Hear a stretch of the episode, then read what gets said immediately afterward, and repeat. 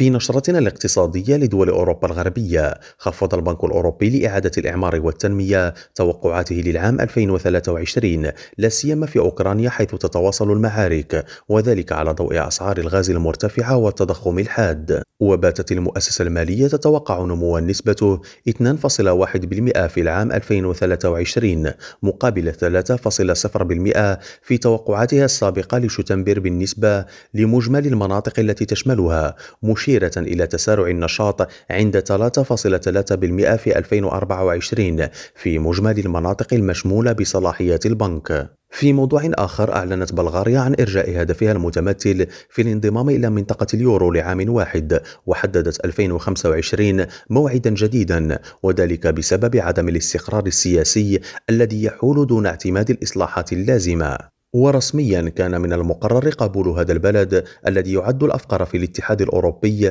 والذي يعتبر عضوا فيه منذ العام 2007 سنة 2024 لكن بلغاريا تشهد اضطرابا سياسيا منذ عامين. إبراهيم الجمالي ريم راديو بروكسل.